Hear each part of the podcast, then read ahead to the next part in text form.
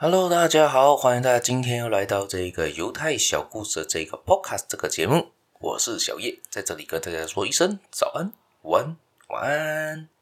今天要分享的东西呢，还是关于犹太人本身的对于风险的概念。他们都一路来都认为风险越高，回酬越大，而敢冒险的人呢，才能得到最大的报酬。而这边说到的呢，就是在一个犹太的大亨叫做哈默，在利比亚的一次冒险，而这个冒险非常的危险啊。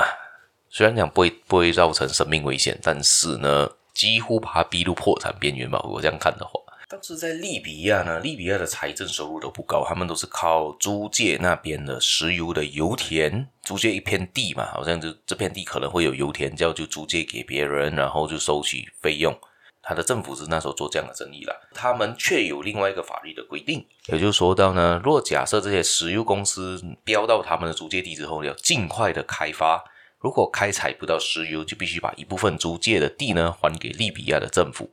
这一次呢，有一次的这一个竞标呢，来自九个国家的四十多家公司都参加这次租借投标。参加这些投标的公司呢，有很多也是空投公司来的，他们只希望拿这些租借地再转租给其他人。而另外一些公司呢，包括欧美石油公司，虽然财力不是很足够，但至少有经营石油工业的经验。利比亚政府允许一些规模较小的公司也参加投标，因为要避免一些大的石油公司和财团的垄断嘛，控制。其次再去考虑资金有限的问题。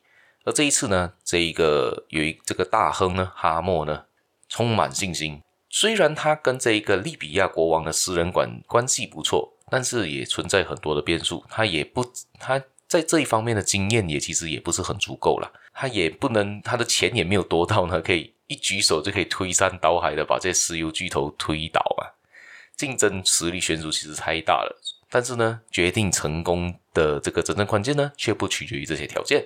哈默的董事呢，在要投标这一天嘛，都坐飞机而来，他们在四块租借地呢都投了标，他们投标的方式不同一般上的投标。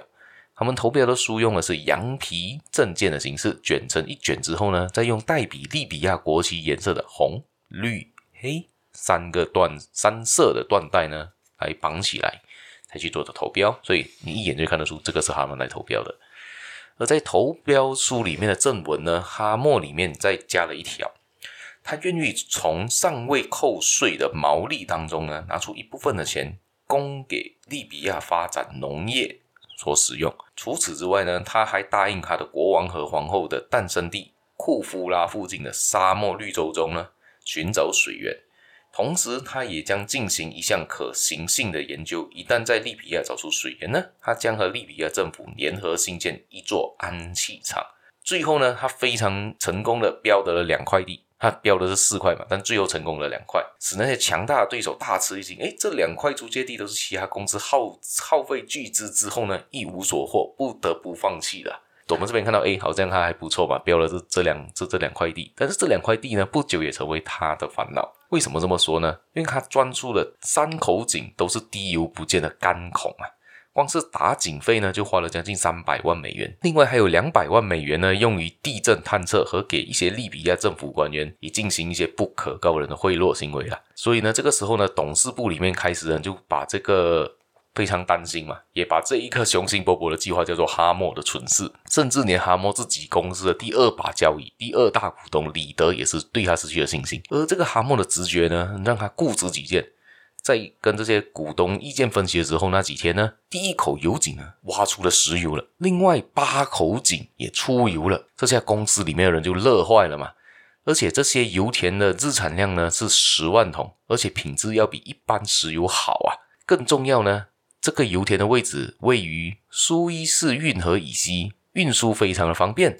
这时，哈默在另外一块租借地上呢，采用了最先进的探测法，也钻出了一口日产七点三万桶自动喷油的油井，而这个是利比亚当时规模最大的一口油井。接着呢，哈默又投资了一点五亿美元，修建了一条日输油量一百万桶的输油管。之后呢，哈默又大胆的吞并了几家大公司，哇，在这边还赚了非常非常多的钱。直到利比亚决定要把油田执行国有化的时候呢，他其实已经是赚满了，他已经可以撤退了。哈默的一系列事业成功呢，归功于他的胆识和魄力嘛。